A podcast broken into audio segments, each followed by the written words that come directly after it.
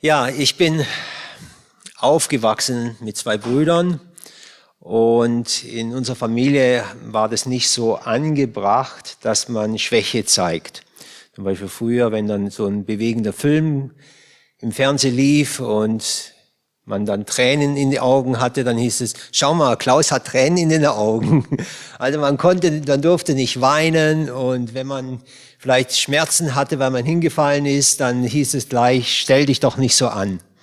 Also man ist wirklich aufgewachsen so, man muss, ja, vielleicht ist es eine Männersache auch, stark sein und kräftig sein und durchhalten und es nicht sagen und nicht zugeben, sondern einfach, ja, niemanden das weitergeben, dass man eigentlich ja schwach ist. Und man durfte es auch nicht zeigen. Manchmal war es auch in, den, in, in, in der Schule, wenn man an der Tafel was falsch geschrieben hat oder so, dann wurde man ausgelacht und ja, man hat sehr schnell gemerkt, Schwäche ist nicht gut in der Gesellschaft und das bringt nichts.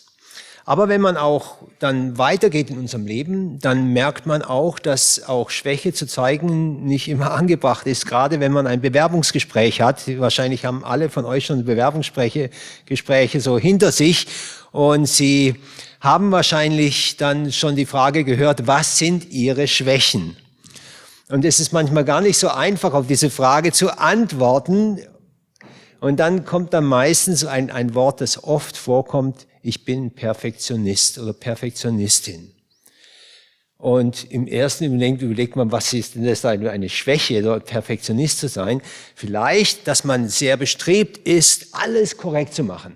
Aber man kann das natürlich auch auslegen, ja, ich bin einfach, ich will alles gut machen und perfekt machen, dass es gut ist. Welcher Chef würde das nicht wollen? Dass jeder Mitarbeiter, der kommt, dass er das perfekt macht. So ist diese Schwäche Perfektionismus kann wirklich was ganz anderes dann sein in den Augen, wenn man das ganz anders darstellt. Oder man sagt zum Beispiel, ich bin ungeduldig. Jetzt klar, ungeduldig. Wir würden sagen, das ist eine Schwäche, Ungeduld. Aber man kann das auch so verkaufen, dass man sagen kann, ja, ich muss äh, schnell alles zu einem guten Ende bringen. Und dann plötzlich ist diese Schwäche, Ungeduld, was eigentlich in der Bibel wirklich als Sünde ist, weil es kein Vertrauen beinhaltet, wird hier verkauft als etwas Gutes, äh, etwas Gutem. Und das ist genau das, was diese Gesellschaft heute uns weitergeben äh, möchte. Wir dürfen keine Schwäche zeigen, wir müssen immer stark sein, immer kräftig sein. Und wenn wir jetzt die Bibel lesen, gerade den Apostel Paulus, dann kann man den Eindruck bekommen, dass der Apostel Paulus ein Powermann war. Er hat so viel erlebt und er hat es, er ging durch dick und dünn und er hat Gott in so vielfältiger Weise erfahren können. Er war im Gefängnis und hat dort Gott erlebt und wie die ähm, Gefängnistore aufgingen und er war ein Mann des Glaubens. Aber wenn wir in den, wirklich in der Bibel mal lesen und die Aussagen zusammennehmen, die über Paulus geschrieben sind, dann merken wir, dass er gar nicht so stark war, wie er eigentlich wie wir das eigentlich oftmals von ihm denken. Zum Beispiel, also außerbiblische Schriften beschreiben ihn als glatzköpfig und sehr klein. Also schon mal, das ist kein Vorteil so in der heutigen, unbedingt in der heutigen Gesellschaft. Aber er hatte wohl ein Augenleiden, dass er nicht alles so wahrgenommen hat. Und in 2. Korinther 10, Vers 10 wiederholt er das, was die Korinther ihm geschrieben haben dass seine Rede kläglich war, also überhaupt nicht kraftvoll war. War kläglich, ich weiß nicht, wie er geredet hat. Ja, aber man hat so ein Bild, dass der Paulus dann in Power aufsteht und das sagt, aber er war ein ganz anderer, man hat ihn ganz anders wahrgenommen. Oder er bezeichnet sich selber ungeschickt in der Rede in 2. Korinther 11, Vers 6. Wenn ich auch ungeschickt bin in der Rede, so bin ich es doch nicht in der Erkenntnis. Und er hat komplizierte Gedankengänge gehabt. Petrus schreibt über ihn, einige Dinge sind schwer zu verstehen, die er so geschrieben hat. Weil er, wenn man seine Schachtelsätze auch ansieht, die ganze Grammatik, wie das alles miteinander zusammenhängt, dann kann man wirklich einen Eindruck bekommen, der hat kompliziert gedacht. Und dann war er in 1. Korinther 2, 3 schreibt er, er war mit Schwachheit und Furcht und Zittern bei den Korinthern. Also nicht so dieser Power, Muskeln, stark, sondern er war mit Furcht und Zittern bei den Korinthern. Und er hat ständig ein, ein Problem gehabt, anerkannt zu werden als Apostel. Weil er wollte da sind andere Leute in die Gemeinde von Korinth gekommen und die wollten ihn draußen haben und er wurde gar nicht als Apostel anerkannt. Er musste den ganzen Korintherbrief, zweiten Korintherbrief darum kämpfen, dass er überhaupt als Apostel anerkannt wird in der, in der, in der Gemeinde. Und dann zu guter Letzt, das sind die Verse ähm, in 2. Korinther 12, wo er schreibt, er hat ein Dorn im Fleisch gehabt, ein Engel, der ihm Hiebe versetzt hat. Gott hat es zugelassen, dass er auf dem Boden der Tatsachen war. Er hat ständig Schwachheit in seinem Leben erlebt. Und das ist auch der Vers, worüber ich auch sprechen will, 2. Korinther 12, Vers 9. Meine Kraft ist in den Schwachen mächtig. Und dieser Ausspruch stammt von Gott persönlich. Gott hat ihm diesen, diesen Satz weitergegeben, weil er hat ja dieses, dieser Engel, der ihn geschlagen hat und der ihm irgendwelche Schmerzen zugefügt hat in einer Weise, ähm, die für ihn fast unerträglich gewesen sind. Und dann hat er dreimal zu Gott gebetet und hat gesagt, Herr Jesus, ich möchte dich bitten, dass du diese Schmerzen von mir wegnimmst. Und Gott sagt, dass meine Kraft in den Schwachen mächtig ist. Lass dir an meiner Gnade genügen, denn meine Kraft ist in den Schwachen mächtig. Und dann hat er sich zufrieden gegeben damit. Dann hat er das angenommen, seine Schwachheit. Und dann hat er in dieser Schwachheit weiter Gott gedient. In Römer 8, Vers 28 heißt es, wir wissen aber, dass denen, die Gott lieben, alle Dinge zum Besten dienen, denen, die nach seinem Ratschluss belieben, äh, berufen sind. Also wir sehen, dass Gott wirklich alles zum Besten dienen, kann, äh, dienen lassen kann, auch unsere Schwachheit, in der wir auch leben, die wir an uns ja, sehen und die vielleicht für uns nicht annehmbar sind und ärgerlich sind und wir sie nicht wollen, weil sie uns ja einfach anders machen, verwundbar machen. Und aber Gott sagt, meine Kraft ist in den Schwachen mächtig. Schwachheit, Schwachheit hat eine Bedeutung für unsere Beziehung zu Gott. Schwachheit, Schwachheit hat eine Bedeutung zu mir selber. Schwachheit hat eine Bedeutung für meine Mitchristen, für die Gläubigen, mit denen ich zusammen bin. Und Schwachheit hat eine Bedeutung für die Menschen, die draußen sind, die Gott noch nichts kennen. Und wir werden sehen, dass all diese die, dass diese Schwachheit eigentlich etwas ganz Wunderbares ist, wie und wie Gott diese Schwachheit gebrauchen kann, um sich zu verherrlichen. Also das erste, unsere Schwachheit, Schwachheit hat eine Bedeutung für Gott. In 2. Korinther 10, Vers 17 schreibt der Apostel Paulus, wir sehen sehr viel Bibelstellen oder sehr viele Worte über Schwachheit und Rühmen und so weiter im Korinther, in den Korintherbriefen, weil das wirklich etwas ganz Zentrales ist, über das Paulus auch da den Korinthern auch ähm, Einblick auch gibt. In 2. Korinther 10, Vers 17 heißt es, wer sich aber rühmt, der rühme sich des Herrn. In Epheser 2, 8 heißt es, durch Gnade seid ihr gerettet worden, durch den Glauben, und das nicht aus euch, Gottes Gabe ist es, nicht aus den Werken, auf das sich nicht jemand rühme. Ihr müsst euch vorstellen, dass ich eingeladen werde zu, ein, zu einer Weltreise. Und auf diese Weltreise ist ein sehr reicher Mann, der sehr viel Geld hat, der zahlt alles. Alles auf diese Weltreise. Ich werde in, wie viel Sterne Hotel gibt's? Gibt's zehn Sterne Hotel? Ja, auf jeden Fall, ich kann übernachten in zehn Sterne Wellness Hotel, hab die, die wunderbarsten Speisen, Kaviar oder was auch immer und Ähm, er zahlt einfach alles, die, die, die Schiffsfahrt auf dem Kreuzer und alles. Er zahlt einfach meine Kleidung und sonst, er zahlt wirklich alles. Und wir, einen Monat dauert die Reise und ich kann wirklich aus den Vollen schöpfen. Ich werde voll alles bezahlt und dann zum Schluss gehe ich hin, nach diesem Monat, er hat 100.000 ausgegeben, 100.000 Euro ausgegeben, gehe ich hin und sag, hier, ich möchte dir ein Cent geben. Und wenn er jetzt diesen Cent annimmt, dann kann ich sagen, ich habe mich an dieser Reise beteiligt. Ich habe meinen Teil dazu beigetragen und das kann mir niemand widersprechen. Gott gibt keinen die Ehre und er lässt sich von niemand die Ehre nehmen. Und wir können nicht mehr zum Schluss unseres Lebens oder irgendwie sagen, ich habe dazu beigetragen, ein Cent, obwohl Gott so unüberschwänglich viel für uns getan hat, dass ich sagen kann, ich und Gott haben das gemeistert.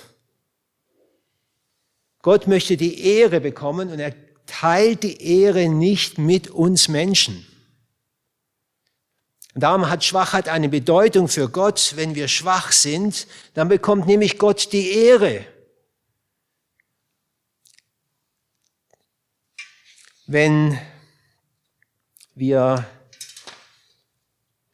Mose anschauen, Mose war 40 Jahre alt. Er hat in seinem Herzen hat er gespürt, dass er eine Berufung hat, das Volk Israel. Das wackelt immer so, gell?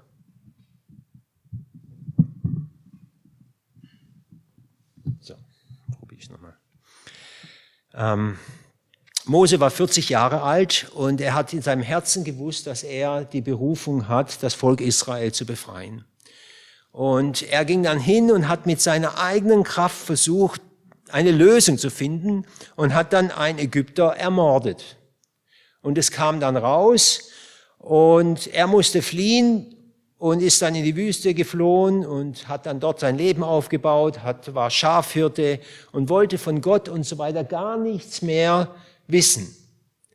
Er hat gemeint, nee, das war nicht und nach 40 weiteren Jahren, also er war 40 und dann war er 80 Jahre, dann hat Gott zu ihm geredet und sagen, jetzt ist der Zeitpunkt gekommen, damit du diesen Auftrag, dein, das Volk Israel, dein Volk befreien kannst oder ich durch dich. Und was hat dann Mose gesagt? Wie war sein Selbstvertrauen? Sein Selbstvertrauen konntest du vom Boden aufkratzen. Er hat gesagt, ich kann nicht reden. Ich habe eine schwere Zunge, hat er gesagt. Warum mich? Er wollte nicht mehr. Am Anfang vor 40 Jahren war seine, seine Kraft so stark, dann wollte er aus einer Kraft und 40 Jahre später, dann war er hat er gewusst, er kann das niemals schaffen. Und dann hat er so mit Gott, Gott ist ja fast zornig geworden auf ihn, weil er gesagt hat, das mache ich nicht. Und Gott hat gesagt, was machst du denn? Ich bin doch der, der die Zunge geschaffen hat. Und dann hat er noch einen Stab genommen, hat den Stab zur Erde äh, schmeißen müssen und Gott hat es dann zu einer äh, Schlange werden lassen. Und dann, als Gott dann gesagt hat, okay, dann schicke ich dir deinen Bruder Aaron, der wird für dich sprechen. Er wird der Prophet sein, du wirst für ihn wie Gott sein. Und dann hat er endlich, nachdem Gott wirklich viel Überredungskunst angewandt hat, ihn dazu gebracht, dass er hingegangen ist. Und das ist wirklich etwas ganz Wichtiges auch für uns Christen. Wir denken, wenn wir zum, zum Glauben kommen, dass wir gleich von Gott gleich gebraucht werden und ja, dass das gleich die ganze große Erweckung ist. Aber oftmals ist es ja erst, dass er unser Herz verändern muss. Dass er unseren Stolz, an unserem Stolz arbeiten muss. Paulus, als er berufen ist in Apostelgeschichte 9, es hat nur 13 Jahre gebraucht. Er war in Tarsus, er war in Arabien, Südarabien, er war dort, bevor er in Apostelgeschichte 13 ausgesandt worden ist als, als Apostel. Und wenn wir David sehen, David ist auch zum König gesalbt worden, als er etwa 13 Jahre alt war. Ist er von dem Propheten Samuel zum König gesalbt worden. Und dann hat es nochmal 13 Jahre gebraucht, bis er König, als König eingesetzt worden ist. Und zuvor wurde er verfolgt, wurde, musste in den Wüsten leben, in den Höhlen leben. Und Gott hat in seinem Herzen gewirkt. Also manchmal, wir wollen gebraucht werden von, von Gott, aber er kann uns nicht gebrauchen, weil wir einfach in dem Prozess noch nicht so weit ist. Und so schenkt er das, dass wir Schritt für Schritt immer dahin geführt wird, dass wir erleben, dass Menschen zum Glauben kommen. Aber er schenkt nicht gleich die große Erweckung. Wir wissen auch bei Billy Graham oder solche großen Leute, wenn man so die ähm, Biografie so liest, dass sie am Anfang wirklich, dass da nichts war, dass da wirklich, dass es etwas war, ein Prozess, bis sie zu dem Punkt gekommen sind, wo Gott sie wirklich gebrauchen konnten. Da waren viele Niederlagen dabei. Und bis die eigene Kraft da erstorben ist. In 2. Korinther 4, Vers 7, da heißt es, wir haben diese Kraft, wir, wir aber haben diesen Schatz in irdenen Gefäßen, damit die überschwängliche Kraft von Gott sei und nicht von uns. Wenn wir schwach sind und wir das auch vor Gott bekennen, dann kann er uns gebrauchen, wenn wir erkennen, dass das, was jetzt geschieht in unserem Leben, nicht mehr ich bin, sondern Gott durch mich. Ich lebe doch nun nicht ich, sondern Christus lebt in mir. Wenn wir das verstehen, dass ich nicht lieben kann, dass ich keine Kraft habe zu vergeben, dass ich nicht überwinden kann, sondern nur durch Christus, wenn ich sage, Herr Jesus, du kannst durch mich Menschen lieben, du kannst durch mich diese Situation überwinden. Es ist immer wieder dasselbe in meinem Leben, merke ich immer wieder, dass ich erst Dinge beginne aus eigener Kraft und dann merke, dass es nicht funktioniert. Es sind bei den Kleinigkeiten, wenn ich zum Beispiel etwas suche oder der Computer ist kaputt oder ich kann irgendetwas nicht, nicht machen oder ich habe nicht die richtige Einsicht, um etwas zu lösen. Und dann oftmals meine Frau, die sagt, Klaus, hast du es schon mal mit Gebet versucht? Das ist immer so ein demütigender Satz. Und dann zuzugeben, ich habe es nicht gemacht. Und dann hinzusetzen und dann zu Gott zu kommen und dann denke, ist es notwendig denn überhaupt? Weil ich, aber wie heißt es im, im Timotheusbrief? vor allen Dingen tue bitte Gebet für Bitte. Und das ist nämlich ein ganz wichtiges Prinzip eigentlich. Warum habe ich das nicht zuerst äh, hingelegt? Warum versuche ich das erstmal aus eigener Kraft zu lösen? Dann wird es ja immer schlimmer, meistens, ja, bis ich das dann auch. Ähm aber meine Frau hat mir was erzählt. Ich glaube, sie ist mir nicht böse, wenn ich das jetzt weitergebe. Ich habe nicht mit ihr das abgesprochen. Aber sie hat vor zwei, drei Tagen hat sie mir erzählt, dass sie was gesucht hat und sie konnte es nicht finden. Und dann hat sie erst gesucht, gesucht, eine gewisse Zeit. Und dann hat sie den Gedanken gehabt, hey, ich könnte ja mal beten. Und dann, als sie den Gedanken gehabt, ich könnte ja mal beten, ist ihr sofort in den Sinn gekommen, wo das liegt. Stimmt, das war so, gell? Und dann denke ich, das ist wirklich so, dass man Gott hineinnimmt in unser Leben. Aber wir versuchen uns immer erst aus eigener Kraft unser Leben zu meistern. Es hat eine, ein, eine Beziehung zu Gott, wenn wir schwach sind. Er kann uns gebrauchen, er kann uns segnen, er kann durch uns wirken und er fühlt sich frei, wirklich uns Sachen anzuvertrauen, weil er weiß, wir rauben ihm nicht den Segen oder den, den, die Ehre. Es hat eine Bedeutung in Bezug auf Gott, aber es hat auch eine Bedeutung für uns. In 2. Korinther 12, Vers 7 heißt es, und damit ich mich wegen der hohen Offenbarung nicht überhebe, ist mir gegeben ein Pfahl ins Fleisch, damit des Satans Engel, der mich mit Fäusten schlagen soll, damit ich mich nicht überhebe. Paulus hat so viel Erkenntnis gehabt in seinem Leben. Er hat wirklich, er schreibt selber, ich habe viel Erkenntnis und ich denke, über die zukünftige Dinge hat er Bescheid gewusst. Er beschreibt im Korintherbrief, dass er versetzt worden ist, sogar im dritten Himmel.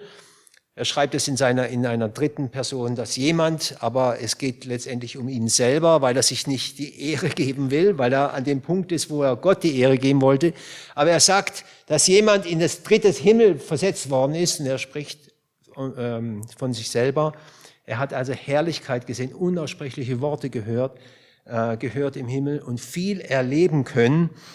Und Darum schreibt er hier, damit ich mich nicht überhebe, hat Gott etwas in mein Leben hineingelegt, damit ich demütig bleibe.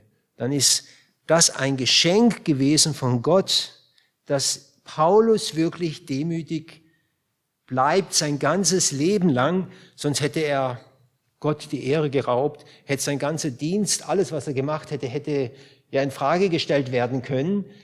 Weil er hat ja schon so viel gemacht und wenn gerade ein, ein christlicher, sag mal, ein, ein, ein, eine christliche Person schon viel erledigt hat, schon viel gemacht hat und, und erlebt hat mit Gott und schon viel bewegt hat und dann gefallen ist, dann ist natürlich sein ganzes Werk auch in Frage gestellt, seine Bücher, die er geschrieben hat oder was auch immer. Darum ist es wirklich weise, wenn Gott uns manchmal Dinge gibt in unserem Leben, die uns auf dem Boden der Tatsachen halten. Die Gefahr des Stolzes ist immer gegeben und wir sehen in der Bibel, dass das wirklich ein Problem ist bei uns allen Menschen, dass wir stolz werden und dass wir Gott letztendlich dadurch die Ehre rauben. Da ist die Geschichte von dem König Hiskia zum Beispiel. Er hat viel erreicht in seinem Leben. In 2. Chronik 32, Vers 23 steht, viele Menschen brachten Gaben für Jahwe nach Jerusalem und kostbare Geschenke für König Hiskia von Juda, denn er war seitdem bei allen Völkern hoch angesehen. Und dann heißt es weiter in Vers 25, aber Hiskia wurde hochmütig. Er hat auf das Ganze gesehen, was er gemacht hat und hat gesagt, guck mal, was ich alles erreicht habe. Und dann hat Gott ihm wirklich in sein Leben eingegriffen und er musste dann auch, wurde dann krank auch und ist auch ähm, dann auch gestorben und die Segenslinie, die von ihm ausgegangen wäre, war nach der vierten Generation gekappt. Das war der Preis, den er für den Hochmut hat zahlen müssen. Und eine weitere Geschichte ist von dem König Nebukadnezar in Daniel 4, Vers 27. Dann heißt es, als er da spazieren geht, auf seinen Stadtmauer, diese großartige Stadt hier habe ich gebaut. Es ist meine Residenz. Mit meiner gewaltigen Macht habe ich das fertiggebracht. Ein würdiges Denkmal meiner Herrlichkeit. Und der König hatte noch nicht ausgeredet in Vers 28, in Daniel 4, Vers 28. Da kam eine Stimme aus dem Himmel, hiermit wird dir die Herrschaft weggenommen, König Nebukadnezar. Und dann wissen wir, wie es mit ihm weiterging. Er hat Leute denken, dass er eine Krankheit bekommen hat, die ihn wie ein Tier Gras fressen lassen hat. Und nach einer gewissen Zeit ist er zur Besinnung gekommen. In Vers 34 heißt es dann da, nun rühme und lobe und ehre ich Nebukadnezar, den König des Himmels, der zu seinem Wort steht und immer das Richtige tut, der alle demütigen kann, die sich überheben. Also wir sehen hier, dass auch wieder Stolz reingekommen ist in seinem Leben und Gott kann dann nicht einfach wegsehen. Er muss etwas unternehmen, weil Nebukadnezar war ein Werkzeug in Gottes Hand und er war ein Zeugnis für viele, ja, für viele Nationen und er musste da eingreifen. Und dann die letzte Geschichte in Apostelgeschichte 12, Vers 31 bis 23, 12, Vers 21 bis 23 gibt es auch ein, der König Herodes, der in königlicher Kleidung auftrat. Und dann hat er zu dem Volk gesprochen und das Volk hat gesagt, hey, das ist nicht eines Menschen Stimme, sondern Gottes Stimme. Und weil er, Herodes, nicht dem Herrn die Ehre gab, heißt es, und er wurde von Würmern gefressen und gab den Geist auf. Und, so, und sofort schlug ihn der Engel des Herrn, weil der Gott nicht die Herrlichkeit gab, und er wurde von Würmern gefressen und gab den Geist auf. Wir sehen also, dass Gott da hineinwirkt.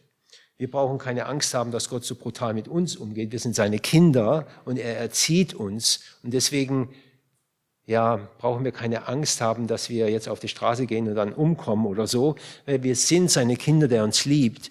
Aber er erzieht uns in einer Weise, dass wir lernen, dass Hochmut nicht angebracht ist, dass wir nicht stolz werden, dass wir die Ehre ihm Gott geben, dass wir erkennen, was unsere Grenzen sind und in diesen Grenzen zu leben. Und das ist etwas ganz Wunderbares, einfach zu wissen, er erzieht uns ja und er möchte, dass wir das begreifen, nicht ich, sondern Christus durch mich. Der Apostel Paulus schreibt von vielen Kämpfen. In 2. Korinther 11, Vers 25 bis 30, dann schreibt er, dreimal wurde ich von Stöcken geprügelt, einmal bin ich gesteinigt worden, dreimal habe ich Schiffbruch erlitten, eine Nacht und einen Tag trieb ich auf, den Ho auf der hoher See. Ich habe viele Reisen gemacht und kam in Gefahr durch Flüsse und in Gefahr durch Räuber. Ich wurde bedroht durch mein eigenes Volk und durch fremde Nationen. Ich geriet in Gefahr in der Stadt, in der Wüste, auf dem Meer und auch durch falsche Brüder. Und dann schreibt in Vers 29, wo ist jemand schwach und ich bin es nicht auch? Wo wird jemand zur Sünde verführt und es brennt nicht wie ein Feuer in mir? Wenn schon geprahlt werden muss, dann will ich mit meiner Schwäche prahlen. Das ist interessant, man, er prahlt mit seiner Schwäche. Wo machen wir das? Ich habe noch niemals jemand gehört, der mit seiner Schwäche geprahlt hat.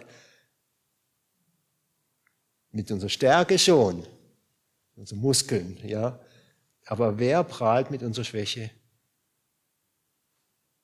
Niemand. Oder? Habt ihr schon mal? Das machen wir nicht, weil wir das gar nicht wissen, wie das gehen soll. Wir haben das schon überlegt, weil ich weiß auch nicht, wie, wie man das machen kann, dass man in der Gemeinde sagt, ja, ich bin jetzt heute so müde und zum Glück bin ich so müde, weißt du, so und da, ah, ich habe heute keine Lust hier zu sein und zum Glück bin ich heute, habe ich keine Lust hier zu sein, weißt du, macht das jemand? Niemand. Also ich, das wäre auf jeden Fall mal ein Gedanke wert, mal weiter zu, zu denken, wie wir uns denn, ja, wie er das sagt. Er will sich mit einer Schwäche prahlen, wie das funktioniert denn in der Gemeinschaft. So. Ja, es geht aber weiter. Das war Beziehung zu Gott, der erste Punkt, dass mit, ja, dass Gott möchte die Ehre bekommen. Der zweite ist, dass wir nicht stolz werden.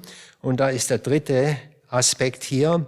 Schwachheit, Schwachheit hat eine Bedeutung für die Glaubensgeschwister. In 2. Korinther 1, Vers 4 heißt es, der uns tröstet in aller unserer Trübsal, damit wir auch trösten können, die in aller Trübsal sind, mit dem Trost, mit dem wir selber getröstet werden von Gott. Hier geht es darum, dass wenn wir in Bedrängnis kommen, in Schwierigkeiten kommen, Gott uns verheißen hat, uns Trost zu schenken. Also Trost ist in erster Linie, wird auch der Heilige Geist genannt, dass er ein, ein, der Gott allen Trostes ist und dass, wenn er von Trost spricht, dann erleben wir Gottes Gegenwart in unserem Leben.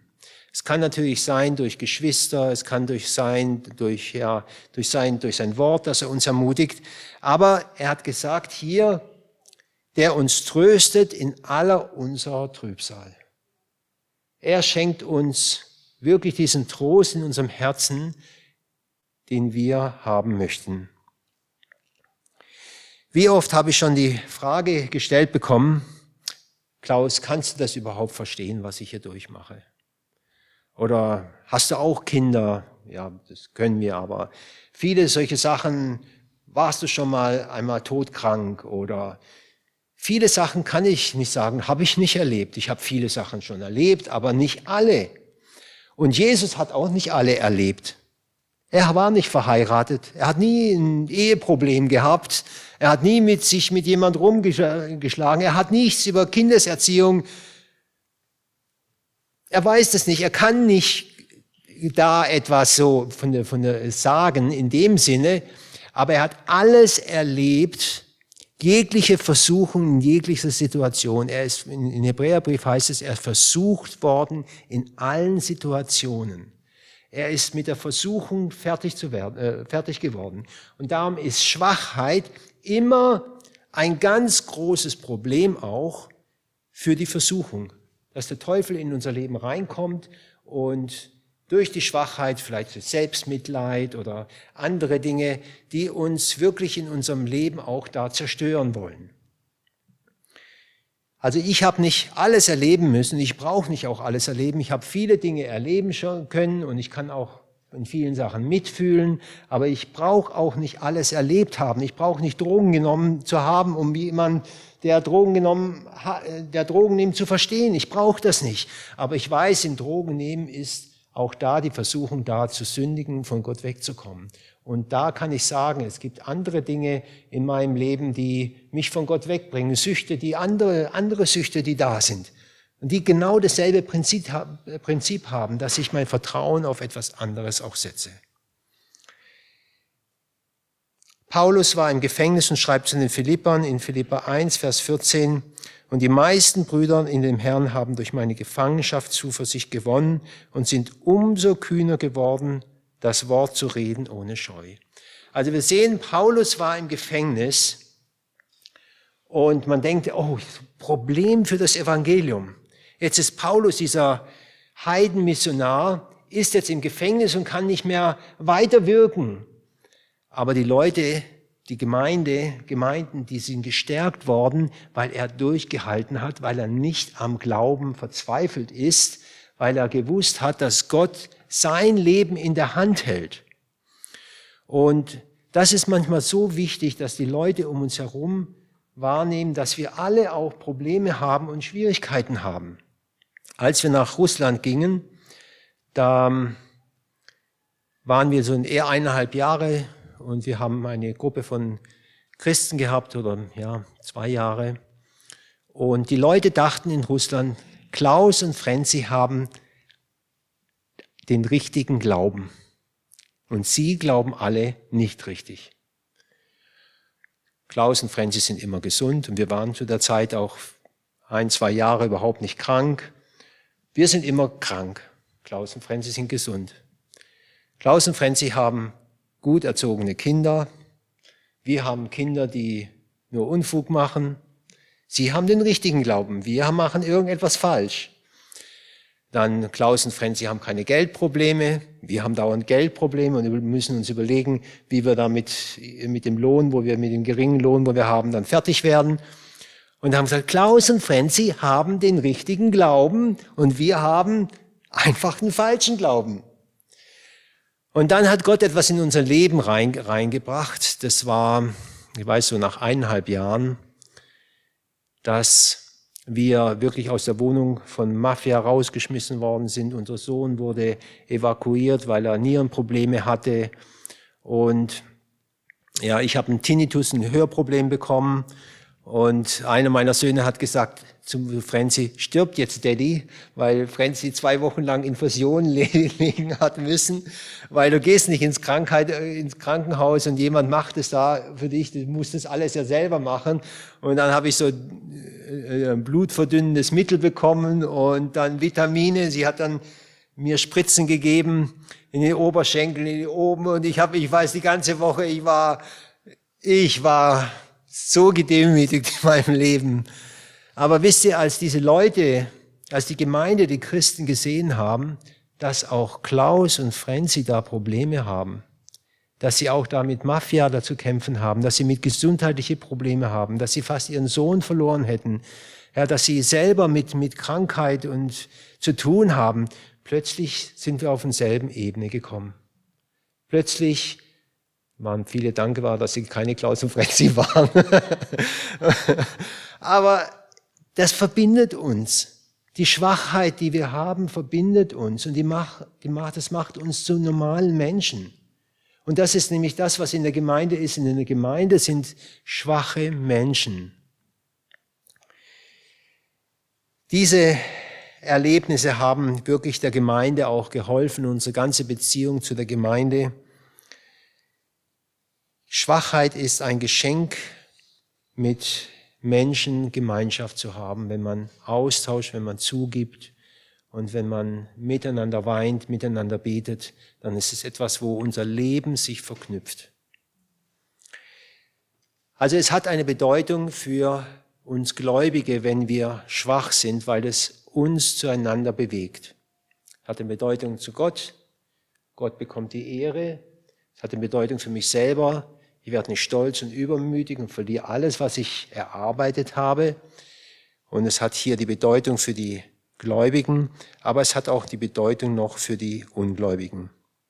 In 1. Korinther 1, Vers 27 bis 29 heißt es, was schwach ist vor der Welt, das hat Gott erwählt, damit er zu Schanden mache, was stark ist.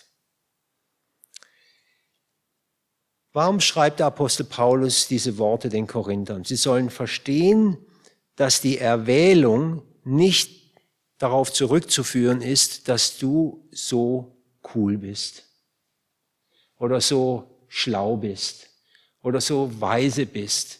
Weil hier sagt er, was schwach ist vor der Welt, das hat Gott erwählt, damit er zu Schande mache, machen, was stark ist. Ich habe die Sätze schon oft gehört, du glaubst nur an Gott, weil du selber mit deinem Leben nicht klarkommst. Habt ihr das auch schon mal so gehört? Du hast ja nur an Gott, weil du sonst eine Pfeife bist. Ja?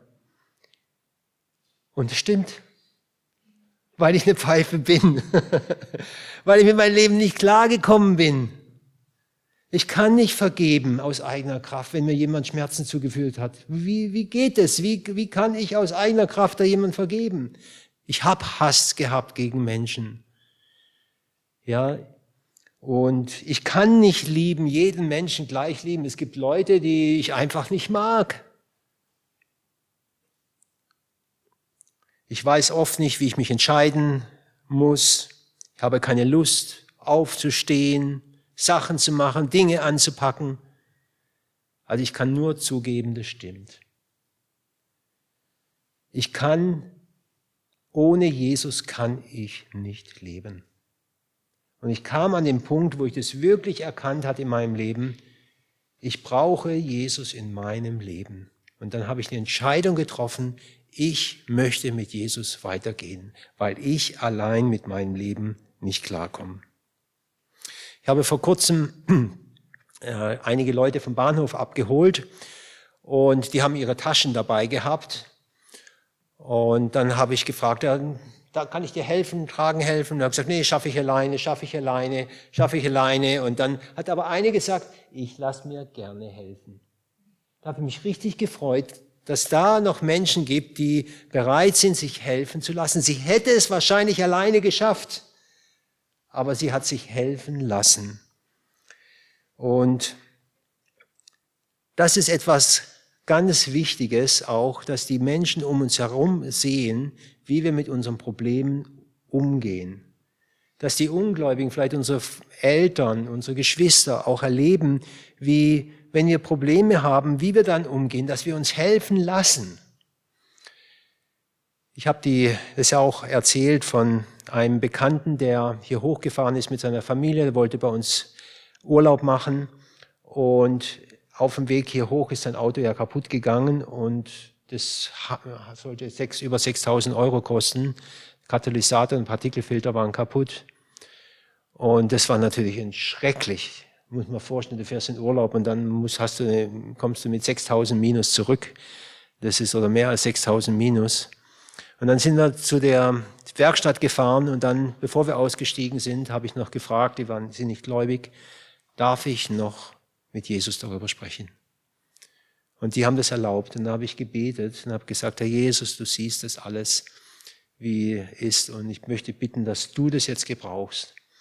Und wir sind dann hin und ich bin dann auch dann auch schnell raus, habe mit den anderen Kindern gewartet im Auto und die haben das dann geregelt und die haben dann gesagt, dass sie nur 3.600 für beides zahlen haben müssen. Und als ich dann das Auto dann später abgeholt habe, ich bin dann konnte damit runterfahren und dann meinen Bruder noch auch besuchen, hat sich alles alles so gut ergeben. Da hat der Meister zu mir gesagt, dass er so barmherzig war mit ihnen. Die haben nichts verdient an dem Ganzen weil er irgendwie, es hat ihm leid getan, dass die 6000 Euro da im Urlaub zahlen mussten.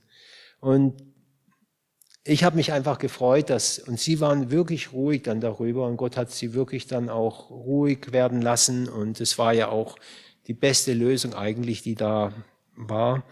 Aber dass Ungläubige sehen, wie wir mit Problemen umgehen, dass wir sagen, wir beten für unsere Situation. Und das ist etwas, was sie sehen können. Ich habe mit dem, ihr kennt ja den Kamiar, äh, der war ja hier, hat ja beim Umbau hier auch geholfen, eine ganze Woche. Und ja, ihr kennt ihn ja auch dort. Und wir sind zu dem Vorstellungsgespräch gegangen und dann sind wir mit dem Lift hochgefahren und bevor wir dann zu dem Interviewer da reinge reingegangen sind, habe ich zum Kamiar noch gesagt, lass uns noch beten. Und dann haben wir zusammen gebetet, bevor wir da die, an die Tür geklopft haben. Ich habe gesagt, Herr Jesus, wenn das dein Wille ist, dann kannst du schenken, dass er diese Arbeitsstelle bekommt. Und er wurde genommen und arbeitet immer noch dort. Und er hat dann gleich seinen Eltern geschrieben, wisst ihr was? Klaus hat gebetet zu Jesus, dass ich die Arbeitsstelle und ich habe sie bekommen. Das hat dann irgendjemand in, in Iran dann jetzt noch bekommen. Und das ist etwas, wo Ungläubige, wo Menschen, die nicht mit Jesus leben, erleben, wie wir mit Jesus umgehen, weil wir bedürftig sind, weil wir einfach Menschen sind, die wir brauchen Jesus in unserem Leben. Für jeden Atemzug, für jeden Schritt, den wir tun, für jeden Gedanken, den wir unternehmen. Wir brauchen Jesus, dass Jesus die Mitte unseres Lebens ist, dass er durch uns wirkt und wir ganz von ihm auch bestimmt sind. Und die Menschen um uns herum, die sehen das und sie, ja, sie werden, wie wir gesungen haben, sie bekommen Durst, diesen Jesus auch kennenzulernen. Und das ist ja unser Ziel eigentlich, was wir uns wünschen, nicht weil wir so cool sind, sondern weil wir einen coolen Gott haben. Also Gott möchte in Schwachheit durch uns wirken. Und wir haben gesehen, er habe ich mein, mein Pfennig? Er möchte die Ehre nicht mit uns teilen. Er möchte ganz die Ehre bekommen. Und deswegen erzieht er uns in unserem Leben, dass wir ihm vertrauen, an ihn denken, ihn gleich in unser Leben mit einbeziehen. Er möchte nicht, dass wir stolz werden in unserem Leben und alles vermasseln durch unseren Stolz, sondern er möchte, dass wir respektvoll durch das Leben gehen, in dem Gewissen, dass Gott der ist, der durch uns und in uns wirkt. Und es hat eine Bedeutung, unsere Schwachheit, auch für unsere Gemeinschaft. Ich dachte so darüber nach, dass wir eigentlich eine richtig schon wirklich eine tolle Truppe sind. Und wenn wir einen Gebetsabend haben, dass wir Dinge sagen, die uns bedrücken und die uns auch schreiben in, in, der, in, der, in der Gruppenchat, dass wir dann füreinander beten. Das ist schon richtig toll, was wir machen. Und das Letzte hier, dass es auch für Ungläubigen eine, eine, ähm, einfach eine Bedeutung hat, dass sie sehen, Verwandtschaft, Kinder, ich lebe mit Jesus, weil ich allein nicht klargekommen bin. Und ja, das ist unser Zeugnis, das wir der Welt geben. Ich bete noch. Vater, ich danke dir von ganzem Herzen, Herr, dass du in Schwachheit wirkst und wir können es nicht aus eigener Kraft. Wir können nicht arbeiten ohne dich. Wir würden alles verbocken. Wir können unseren Partner nicht lieben ohne dich. Herr, wir können unsere Kinder nicht erziehen ohne dich.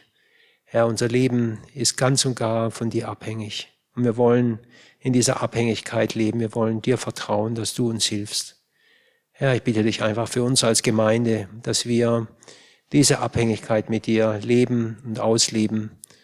Herr, so dass die Menschen um uns herum sehen, Herr, dass es dich gibt und dass du gerne wirkst und gerne hilfst. Ich danke dir dafür. Amen.